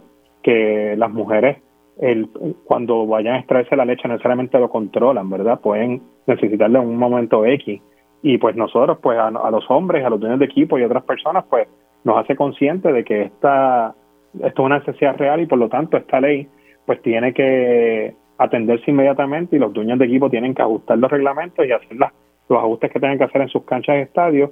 Me imagino que con la ayuda de los, de los municipios que sean los que les prestan los estadios para poder cumplir con las disposiciones de esta ley de avanzada. Sí, eh, que, que son, usted lo acaba de decir, leyes de avanzada y que yo creo que, que es momento en que, en que nos pongamos al día. Eh, yo recuerdo cuando pasaba, eh, cuando María, ya era en mi mente, ya había pasado Irma, pero María estaba a punto de pasar y yo le decía a muchos alcaldes, pongan en sus refugios neveras donde se pueda guardar la leche materna eh, y muchos me miraron, algunos me hicieron caso, otros no, y me miraban como una cosa rara. Pues usted tiene muchas mujeres que se van a refugiar en un momento de emergencia, como lo fue María, que están lactando y que necesitan, ¿verdad? Eh, ya sea eh, poder guardar la leche que se extraen o, personas que no estén refugiadas pero no tienen luz en ese momento y necesitan guardar la leche materna, que eso es vida, o sea, eh, y, eso lo va a entender la persona que ha pasado por, por este, este proceso de la importancia de ir actualizándonos eh, y poniendo y atendiendo unas necesidades particulares, especialmente las necesidades de nuestras crías. Pero bueno, eso es aquí una, una cosa mía.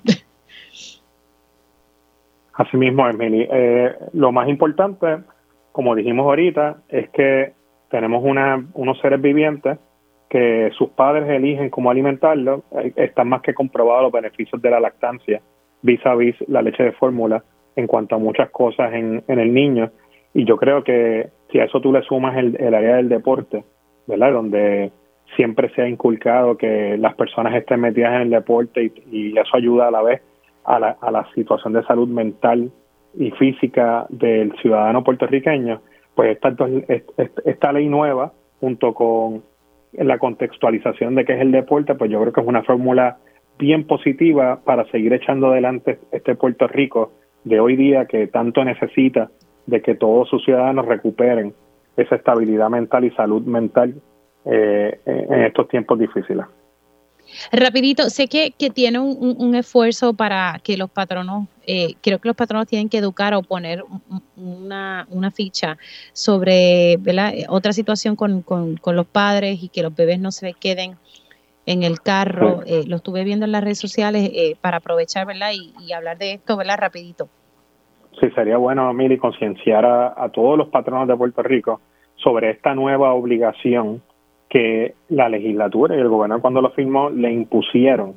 Eh, y, me refiero, Milia, que desde hace pocos días la Comisión para la Seguridad en el Tránsito ya preparó e, e hizo disponible el afiche que la ley 49 del 2022 le requiere eh, colocar a todos los patronos en los espacios de trabajo y que tiene que ver con no dejar a los bebés en los autos, como tú sabes, Mili hay estudios en, los Estados Unidos que incluyen a Puerto Rico, donde se ha dicho que anualmente fallecen 27 niños, 27 mil, que son dejados en el carro mientras los papás pues van a hacer una diligencia, van al trabajo, eh, etcétera, entre otras cosas. Y de esos 27 niños, la gran mayoría son niños menores de 3 años, Mili. Y entonces, pues, eso es, es un problema real que la legislatura de Puerto Rico y el gobernador pues entonces buscaron atender. Y entonces eh, aprobaron una ley, que como te dije, la ley 49-2022, que tiene como fin principal crear una campaña publicitaria a través de todo Puerto Rico, tanto en el sector público como privado, sector laboral público y privado, donde se eduquen a los padres y se les ayude a los padres, ¿verdad?, a siempre crear una rutina, tomar las medidas para asegurarse que por inadvertencia, por los problemas del día a día, porque se cambia la rutina o lo que sea, no se deja un bebé en el auto. Y ese póster, pues se supone que está al lado de los ponchadores o al lado del lounge, donde los empleados siempre visitan primera hora, primer minuto en la mañana, para que puedan leer, ¿verdad? Ese reminder y esos pasos que, que todo padre debe ser consciente y debe dar cuando está manejando la responsabilidad de transportar un, un niño, ya sea a su cuido, a su escuela u otros lugares. Entre las cosas que ese póster recomienda es que, además de crear, ¿verdad?, una, una, unas banderas rojas en el carro, eh, se les recomienda que dejen los bultos y las pertenencias siempre en la parte de atrás para tener que recogerlos para, y darse cuenta que el bebé está allá. Se recomienda también establecer una persona contacto en los cuidos, en la guardería o en las escuelas que si no ve el bebé llegar, que llame rápido a unos teléfonos indicados, ya sea el del padre y la madre, entre otras cosas. Ahora, ya me tengo que ir, pero me, entendí bien, anualmente 27 niños mueren eh, porque son dejados en los carros. ¿Eso es aquí en Puerto Rico? Eso es en Estados Unidos y Puerto Rico, incluye a Puerto Rico, 27 niños. Y eso es una estadística de una agencia federal. Y cuando tú lees el proyecto de la Ley 41 del 2022, su exposición de motivos, te señala esa estadística, Meli. Ok. Perfecto. Profesor, gracias. Se me cuida mucho. Vámonos. Gracias a usted. Nos vemos. ¿Cómo no? Ahí ustedes escucharon al profesor de Derecho en la Universidad de Puerto Rico, el licenciado Jaime Sanabria. Siendo las 11 y 15, vamos a iniciar la conversación con el licenciado Rolando Emanueli y vamos a estar hablando precisamente sobre las vacantes de la Junta de Control Fiscal y cómo se pudiesen estar llenando las mismas. Muy buenos días, licenciado, ¿cómo está? Buenos días, Mili. Siempre un placer de estar en tu programa. Bueno, hay dos vacantes eh, y pues muchos están preguntando cómo se van a estar llenando las mismas, cómo va a ser este procedimiento y ya pues ha trascendido información relacionada a que pudiesen estar llenándose en enero. Mira, lo que pasa es que ya hay dos renuncias que se hicieron efectivas y tenemos también que en enero vencen todos los nombramientos actuales de los miembros actuales.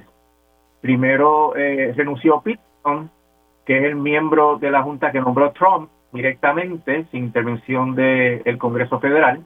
Luego Antonio Medina, que si no me equivoco es nombramiento sugerido por la eh, pasada Speaker Nancy Pelosi.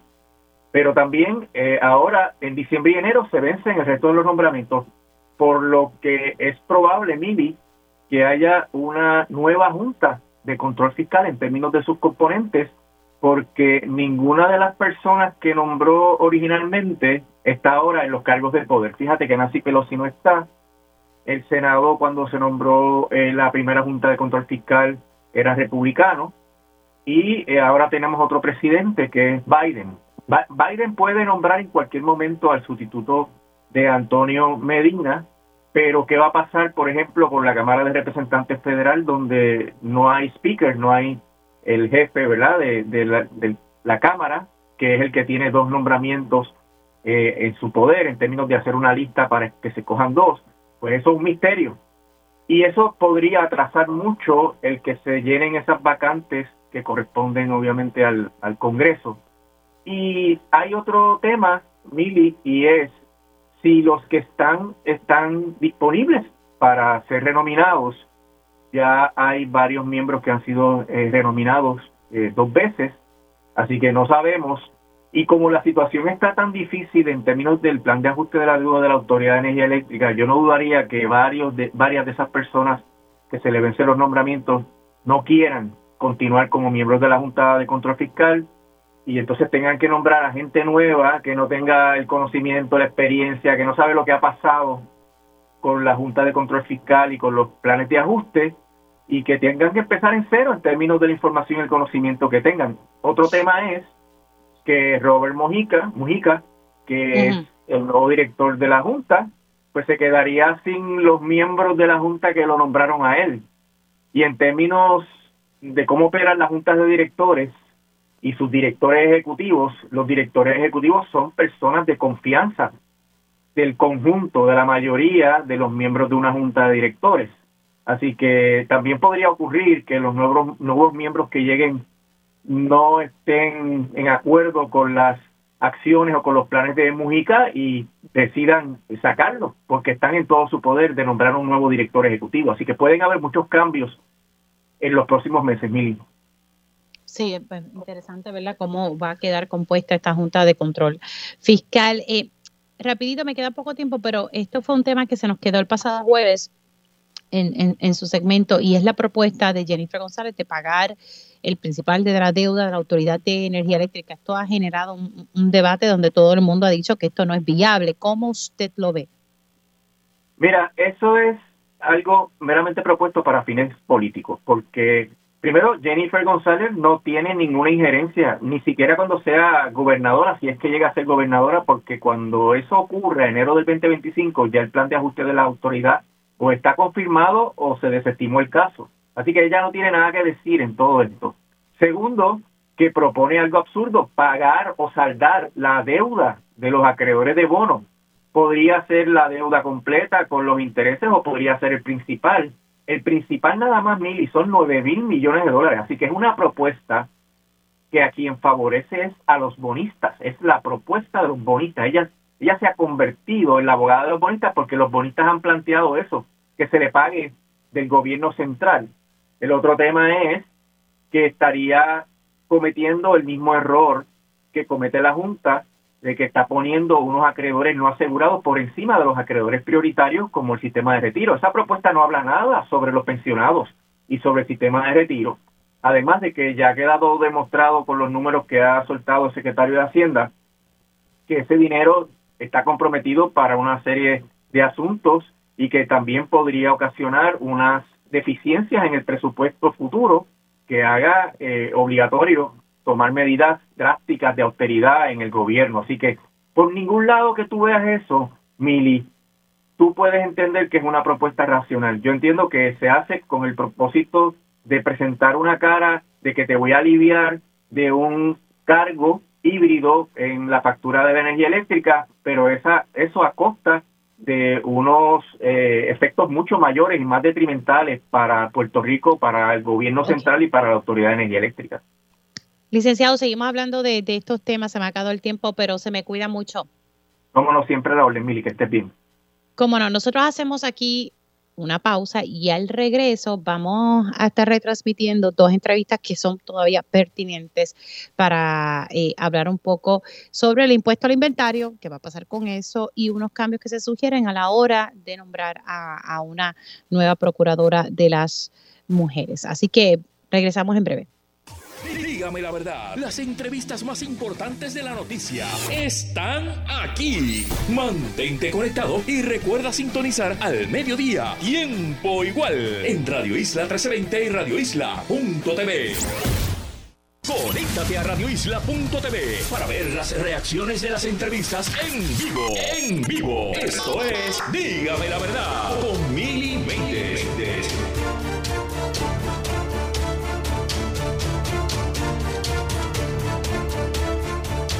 seguimos aquí en Dígame la Verdad por Radio Isla 1320. Les saluda Mili Méndez. Gracias por conectar. Precisamente ayer estaba hablando con el director ejecutivo del CRIM sobre las modificaciones que se están recomendando y que ya están en un proyecto de ley que será evaluado en la legislatura para modificar el impuesto al inventario. Y ustedes saben que desde que esto salió a la luz pública, muchos alcaldes levantaron bandera roja porque eso perjudicaba a los municipios, porque del, ¿verdad? del impuesto al inventario se le da eh, una cantidad a los municipios. ¿Están de acuerdo o no los alcaldes en torno a esto? Pues tengo en línea telefónica al presidente de la Federación de Alcaldes, Gabriel Hernández, que a su vez es el alcalde de Camuy, para conocer su sentir. Y precisamente ayer se estuvo reuniendo con el gobernador. Saludos, alcalde, ¿cómo está? Saludos, buenos días a ti y a todas las personas que te sintonizan en esta hora de la mañana. Bueno, alcalde, ¿cuál es la postura de la Federación de Alcaldes en torno a las modificaciones? Porque no es como que se va a eliminar del saque, se van a hacer unas modificaciones al impuesto al inventario. Bueno, eh, completamente a favor. La Junta de CRIN, que la dirige el compañero alcalde de Orocovi, aprobó eh, un, proyecto propuesto para enmendar la manera de recaudo de lo que es el fondo del impuesto al inventario. Eh, nosotros estamos de acuerdo, tanto la federación como la asociación, y lo que estamos buscando es de que el pequeño y mediano comerciante y el comerciante eh, tenga algún tipo eh, de alivio de alivio económico. Me explico. Eh, este nuevo proyecto lo que hace es que reestructura la manera de cobro del impuesto de inventario. Ahora, deber pagar por el impuesto de inventario que tienes en tu almacén, vas a pagar por lo que vendas. y según la planilla de volumen de negocio de, ese año, usted paga a base de lo que usted de lo que usted venda. Eso va a evitar de que los comerciantes tengan que pagar eh, en algunas ocasiones dos veces por, por ese inventario que no vendieron en, en, el año anterior. Así que esto le va a dar algún tipo de alivio y a la misma vez eh, vamos a resolver eh, la situación que tienen los comerciantes con, con, el impuesto inventario.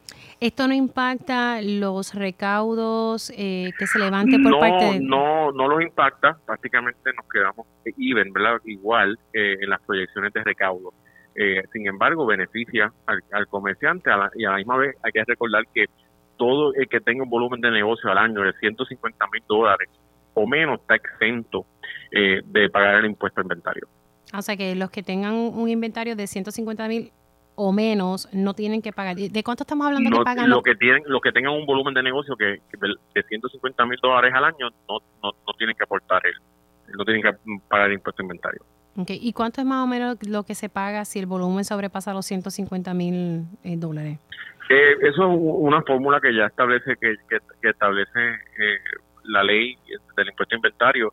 que ya está ya está fija. Eh, lo que nosotros lo que buscamos con este proyecto en énfasis es que el, que el problema de inventario que eh, tenían los comercios, pues ya que sea, sea cosa del pasado, eh, y así ellos van a pagar una vez vendan el producto y así no, no tenemos que escuchar nuevamente este este mensaje de que pagué por, por, por este inventario dos veces porque no lo vendí el año pasado y me toca pagar ahora nuevamente. Así que esperamos que el proyecto sea aprobado en la legislatura, fue radicado por el presidente de la Cámara y por el presidente y por el portavoz eh, de la Cámara, el, compañero Johnny Méndez. Sí, que hay consenso con, con este proyecto que... Hay, hay, consenso. Ahora, alcalde, también está la situación con la Junta de Control Fiscal, quien ha determinado que hay que eliminar poco a poco este fondo de equiparación, eh, ¿verdad? Eh, este fondo de equiparación que ayuda a muchos municipios. Este año pues va a haber una reducción hasta que se elimine eventualmente. ¿Qué se está trabajando? Porque sé que esto representa un impacto bastante grande para los municipios eh, a la hora de dar servicios esenciales. Bueno, el fondo de equiparación empezó a reducirse en el año 2017 bajo la administración de Ricardo Rosselló eh, y constantemente ha perdido, eh, ha, ha perdido ingresos ese fondo. Ahora, en la última etapa de ese fondo, es este año fiscal ahora, que le va a quedar solamente 44 millones eh, de dólares. Nosotros hemos hecho hincapié de que no necesitamos un fondo de equiparación, lo que necesitamos es un fondo de servicios esenciales. Los gobiernos municipales son los que dan día a día el servicio a los constituyentes directos, servicios de ama de mantenimiento de carretera, recogido de basura, asfalto, programas de reciclaje. Y lo que estamos buscando eh, con el señor gobernador, que tuvimos reunión en el, día de ayer, es que eh, le someta toda la información que pidió la Junta Control Fiscal. La Junta Control Fiscal le dio al gobierno de Puerto Rico hasta el primero de mayo para someter eh, la justificación de este fondo eh, y le traímos estadísticas de ingresos que los gobiernos municipales van a estar perdiendo en este próximo año fiscal. Estamos hablando que va del fondo eh, extraordinario de, de, Ley 53, que es un proyecto para recogido de basura, es un fondo, vamos a perder 4 millones.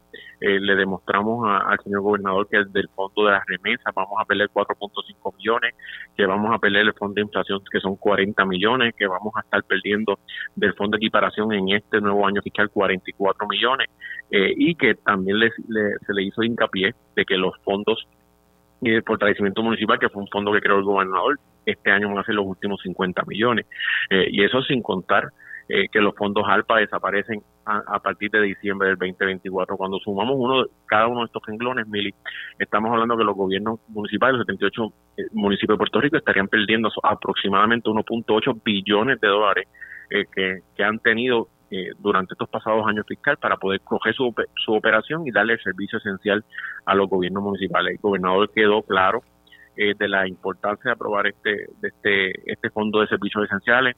El compañero secretario de Estado, el director ejecutivo de OGP, que también estuvieron presentes, y la secretaria de Gobernación, tuvieron un panorama claro eh, de lo que de los servicios que dan los, los, gobiernos municipales y de los dramáticos recortes que hay eh, en, los, en las asignaciones que no son recurrentes en los gobiernos en los gobiernos municipales. Ahora, pero se pudo discutir, ¿verdad? Todo lo que usted me ha dicho son es, bastante grande el impacto. Estamos hablando de 1.800 millones de dólares, ¿verdad? 1.8 billones.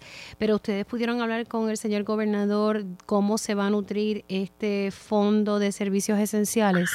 Sí, eh, hay un estudio de, de vulnerabilidad que, que hizo que hizo una firma privada que contrató a FAP eh, donde distribuye los 150 millones a 50 a 75 municipios, dejando fuera lo que es el municipio de, San Juan, Guaynabo y Bayamón, porque eh, quedaron fuera del índice de, vulnerabilidad. Y lo que estamos buscando con eso es que eh, justificarle una vez más al gobierno para que el gobierno pueda hacerlo con la Junta Control Fiscal de que esta es la manera correcta de la distribución de los mismos eh, y esperamos eh, de que una vez y por todas la Junta de Control Fiscal pueda eh, avalar eh, nuestro nuestro planteamiento. ¿De cuántos millones estamos hablando que se va a distribuir? ¿Entre cuántos municipios son, 150, son 150 millones distribuidos entre 75 municipios en Puerto Rico, dejando fuera San Juan, Bayamón y Guaynabo. ¿Y eso es suficiente? Porque con el impacto que usted me acaba de detallar ahorita... No es suficiente, no es, no es suficiente Mili. realmente esto apenas nos va a dar para poder eh, subsistir en los servicios que en los servicios que damos. Ya mirando al presupuesto del próximo año fiscal del 24-25, eh, ahí tenemos que evaluar cuál va a ser el nuevo escenario, porque en ese momento, como te mencioné al principio, eh, vamos a perder los últimos 44 que hay de fondo de equiparación, vamos a perder las fortalecimiento municipal, vamos a perder lo que son los, lo que quede de fondos ARPA. Y así que tenemos que ir cada día eh, buscando cómo podemos maximizar los recursos que tenemos eh, y cómo podemos eh, trabajar este, con menos con menos personal en algunas áreas, pero, pero seguir, dando, seguir dando los mismos servicios. Así que estamos esperanzados que este fondo se apruebe a la misma vez que estamos hablamos con el de OGP de que hay, hay un fondo eh, de 66 millones para consolidación de servicios en los municipios que también queremos aportar en ese reglamento para poder tener acceso a, esos fondos también que no se han usado. Sí, eh, de eso precisamente me estaba hablando el presidente de la Comisión de Hacienda de la Cámara de Representantes, Jesús Santa, eh, que se ha acumulado este pote de 66 millones y que no se han podido utilizar. O sea, ¿cuál es la razón? Porque no hay un ente que pueda hacer el desembolso. ¿Cuál es la, excusa para no utilizar este fondo? Lo que pasa, lo que pasa, es que ese que ese fondo de 66 millones, la Junta Control Fiscal implementó un reglamento que para accesar a esos fondos ha sido imposible. Ellos pretendían, la Junta Control pretendía de que se, trabajaran consorcio, que le demostremos la operación del mismo, los ahorros que creamos, entonces después ellos desembolsaban de manera de reembolso eh, el dinero. Sí, como funciona FEMA, como funciona FEMA, que tienes que hacer poner tú los chavos y FEMA después te lo devuelve. La realidad es que si no tenemos los fondos necesarios para operar el diario, para dar servicios esenciales, ¿cómo vamos a estar implementando planes pilotos que nos van a costar dinero desde el comienzo? Eh, que eso es imposible. Eh, y ahora la Junta se dio por primera vez de que sea la, la Oficina de Gerencia y Presupuesto que eh, diseñe el nuevo reglamento para que ellos para ellos estar aprobando el mismo. Así que OGP tiene que diseñar un reglamento y OGP desembolsa.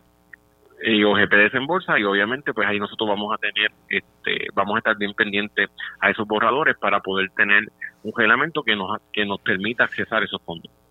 Sí, sí, que ahora entonces eso está en la cancha de OGP. Por otro lado, tras el paso de Fiona, eh, se les asignó los fondos que en un momento dado se le había dicho para los municipios y ese proceso de recuperación. Sí, eh, ahí se aprobó la resolución 4 que asignaba un millón de dólares a cada uno de los municipios. La Junta eh, no avaló que se desembolsaran los mismos. Sin embargo, tanto el gobernador como el director de AFAP van a y el director de OGP van a estar sometiéndole a la Junta de Control Fiscal las pérdidas que tuvimos durante esos 90 días de declaración de emergencia eh, para poder justificar eh, cada uno de los municipios individualmente las pérdidas que tuvieron para que puedan tener acceso a este fondo de emergencia. Eh, es hincapié que también le traímos la situación del co-share. Co-share es la aportación del 10% que no está cubierto por el gobierno federal, por FEMA, que los municipios tendrían que hacerse cargo de ese 10%, dinero que tampoco tienen, y le traemos la, preocupación al señor gobernador para que se puedan identificar fuentes de ingresos para poder cubrir ese 10% de las reclamaciones de FEMA. O sea, que ese milloncito de dólares no no no, no se ha no se ha desembolsado, quiero decir. No se ha desembolsado porque la Junta de Control Fiscal este puso objeción al mismo eh, y ahora estamos en la reconsideración a la decisión de la Junta y a la misma vez proviéndole la información que ellos solicitaron. Ay, padre, de verdad que la Junta está, no, yo no sé si ellos comprenden cómo funcionan los municipios, ¿verdad? Más allá, ¿verdad? Que hay personas que pueden criticar eh, los fondos que se asignan a los municipios, pero ustedes son la primera línea de respuesta en muchas ocasiones. En toda emergencia se ha demostrado que los gobiernos municipales son la primera línea de respuesta en todas las emergencias, en fuego, en huracanes, en temblores, en pandemia, es que nosotros somos los que damos los servicios básicos y cuando miramos los 50 estados, en los 50 estados, los gobiernos estatales le han pasado la mayor cantidad de responsabilidad de servicio a los gobiernos locales. Eh, que eso es una falacia de que en Estados Unidos hay menos, menos, menos gobiernos locales que Puerto Rico comparado. Eso es mentira. La, realidad es que a nivel de los 50 estados, los gobiernos municipales tienen un rol mucho más protagónico que tenía aquí en Puerto Rico. Alcalde, gracias por haber entrado unos minutitos aquí en Dígame la Verdad. Ustedes acaban de escuchar a Gabriel Hernández, presidente de la Federación de Alcaldes, y a su vez el alcalde de Camuy. Nosotros vamos a hacer una pausa, pero al regreso seguimos con más información aquí en Dígame la verdad. Dígame la verdad, las entrevistas más importantes de la noticia están aquí. Mantente conectado y recuerda sintonizar al mediodía, tiempo igual, en Radio Isla 1320 y Radio Isla.tv. Si te perdiste la programación en vivo, busca nuestro podcast por radioisla.tv. Selecciona tu programa favorito y escúchalo cuando quieras. Radio Isla 1320. Somos el sentir de Puerto Rico. Conéctate a radioisla.tv para ver las reacciones de las entrevistas en vivo. En vivo. Esto es Dígame la verdad con Mili Ya estamos de regreso aquí en Dígame la Verdad por Radio Isla 1320. Les saluda Mili Méndez y seguimos aquí en este espacio. Pero ahora vamos a estar hablando sobre un proyecto eh, que ha sometido la senadora Joan Rodríguez Bebe.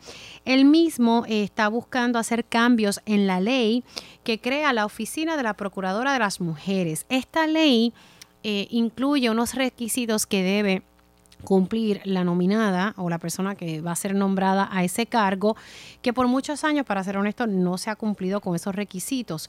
Eh, y cuando se nombró a Vilmari eh, Rivera Sierra, pues estaba cumpliendo con esos requisitos y es que hay que consultar a las distintas organizaciones que atienden el tema sobre violencia doméstica.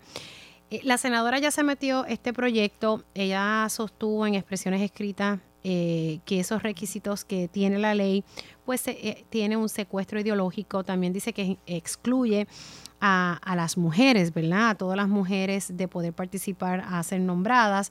Y por otro lado, eh, también busca eliminar el consejo consultivo que ayuda a la procuradora de las mujeres y es como, como un consejo asesor, podría decirle quiero buscar reacciones sobre esta pieza legislativa y pues ustedes saben que la licenciada Carmen Lebrón es panelista en, en mi panel de mujeres, pero también fue procuradora de las mujeres y pues quiero que ella pueda reaccionar a este proyecto que ha sometido la senadora Joan Rodríguez Bebe. Saludos, ¿cómo estás eh, Carmen? ¿Todo bien? Todo bien, Mili. Saludos a ti y a todos los que nos escuchan. Bueno, oficialmente esto se vaticinaba, la senadora ya venía dando expresiones a que tenía estas intenciones, pero ya es oficial, sometió un proyecto eh, que busca este fin. Me llamó la atención que también busca eliminar el Consejo Consultivo. Tú que estuviste en esa oficina, ¿qué, te parece este proyecto? Bueno, yo tengo que decir de entrada, no he podido leerlo en su totalidad, me, me voy a sentar a leerlo para poder tener todavía más información sobre el mismo, pero les adelanto lo siguiente. Primero, el Consejo Consultivo es clave para esa oficina. Ustedes, ¿verdad? Cuando uno evalúa cualquier persona, cualquier candidata que pueda llegar a esa oficina, tenemos que reconocer una cosa. No hay un ser humano que domine todos los conceptos que deba eh, tener para llegar a administrar una oficina como esa y llevarla al curso correcto. Así que uno conoce la mayoría de los conceptos, pero siempre va a necesitar el asesoramiento de personas que también dominan esa área y quizás dominen unos conceptos más que otros que uno, ¿verdad? Por lo tanto, uno siempre debe tener personas diversas que puedan darle a uno asesoramiento para dirigir una oficina. Y en el caso de la oficina de la mujer, es una oficina especializada que conlleva el poder propender el desarrollo de las mujeres en todas sus facetas, desde laboral, eh, eh, eliminar la equidad, ¿verdad? Eh, eliminar la inequidad, perdón, y lograr la equidad de las mujeres, lograr la justicia salarial. Podemos seguir mencionando, lograr el desarrollo pleno en profesiones no, ¿verdad? ¿Cómo se le dice esto? Profesiones que no son las normales que nosotras ocupamos y que normalmente las ocupan los varones, que no son tradicionales. y que no son tradicionales, exacto. Correcto. Eh, en ese sentido, pues la persona que está allí se curte o se llena de, de más información teniendo el consejo consultivo que precisamente para eso es, para poder ayudar a esa persona que ciertamente tiene conocimientos, pero que además puede escuchar las voces de otras personas que componen ese consejo asesor. Así que eliminar el mismo provoca que solamente una persona, a base de su juicio, de los conocimientos que tiene, de la experiencia que tiene, pueda ir tomando decisiones cuando pudiera ser eh, esa persona contar con ese asesoramiento adicional y tomar la ruta todavía más segura para lograr lo que se pretende con esta oficina. Es verdad que el Consejo Consultivo no estaba o no ha estado operante en los últimos, eh, diría, 10 años más o menos. A mí me dijeron que, que, ese consejo se había eliminado bajo eh, ¿verdad? La, Procuraduría de la licenciada Wanda Vázquez, eh, que desde entonces... O sea que cuando ya tú entraste eso ya no estaba ni, ni siquiera operando. Ya no estaba, es correcto, ya no estaba.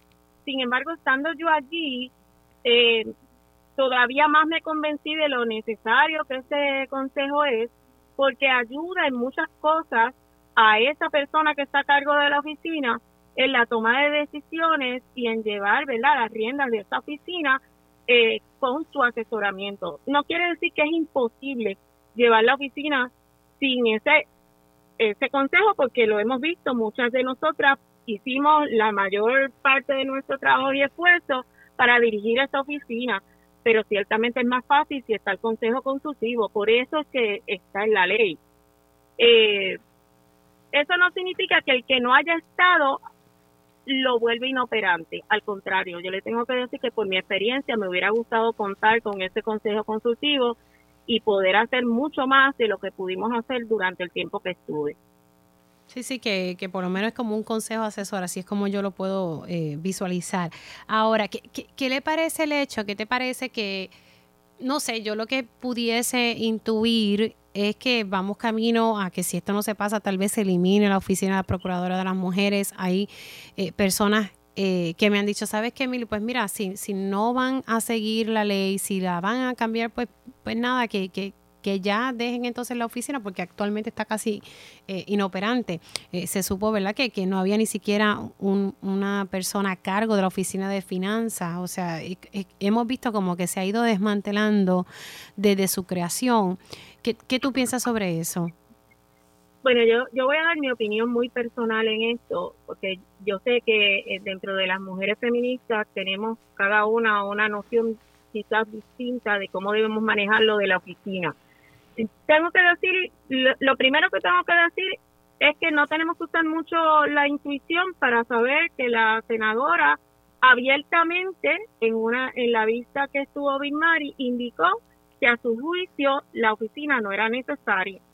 Así que Obviamente el interés de la senadora es que esa oficina no exista y de existir se convierta en otra cosa, en otra cosa que no necesariamente va eh, a los fines de conseguir la equidad para las mujeres. Y esto lo digo con el mayor respeto, pero con toda la certeza que pueda tener, en términos de que si ciertamente seguimos la ruta que ha marcado la senadora, olvídense de lograr una equidad para todas las mujeres. Y cuando digo todas, son todas.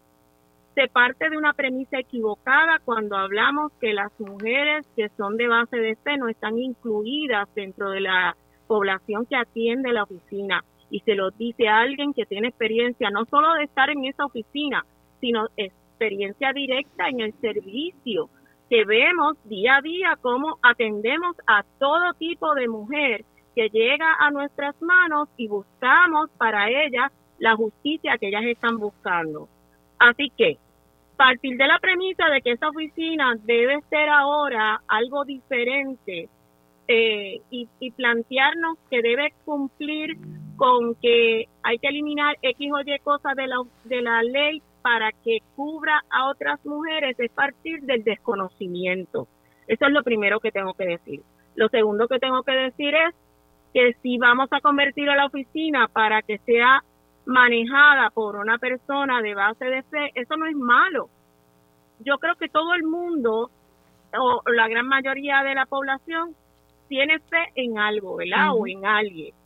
Eh, aquí lo que hay que velar es que la persona tenga la experiencia, sepa la problemática de las mujeres y nos guíe a conseguir salvar esas cosas que ahora nos detienen o que nos convierten en desiguales en comparación con eh, los varones y esto no es una carrera y yo no estoy diciendo que a los hombres hay que liquidarlos o anularlos. Yo estoy diciendo que las mujeres enfrentamos todos los días retos bien fuertes y que esos retos deben ser eliminados para tener el mismo camino con facilidad que tienen los varones. Eso se llama equidad. Si nos vamos a basar en que la oficina debe estar guiada por una persona de base de fe con unas creencias particulares, se derrota el principio de la oficina. Ah, que la oficina a lo mejor puede ser actualizada, pues yo creo que podría ser, y mientras mejor se convierte la oficina, más posibilidades de desarrollo tenemos las mujeres en todos los ámbitos.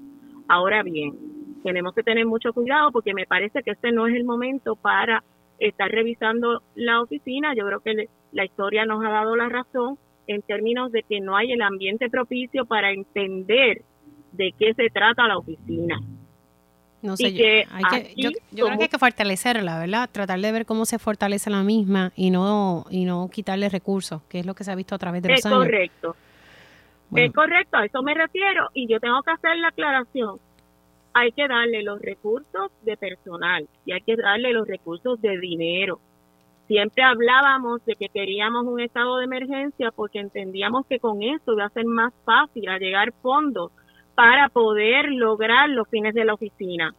Y lamentablemente, si bien es cierto que ha habido un porciento de crecimiento muy bajito en términos de lo que es eh, lo económico asignado para la oficina, lo cierto es que no es suficiente. En el momento en que yo estuve en la oficina fue cuando más bajito estuvo el presupuesto y aún así nosotros hicimos mucho trabajo y le dimos visibilidad a la, a la oficina.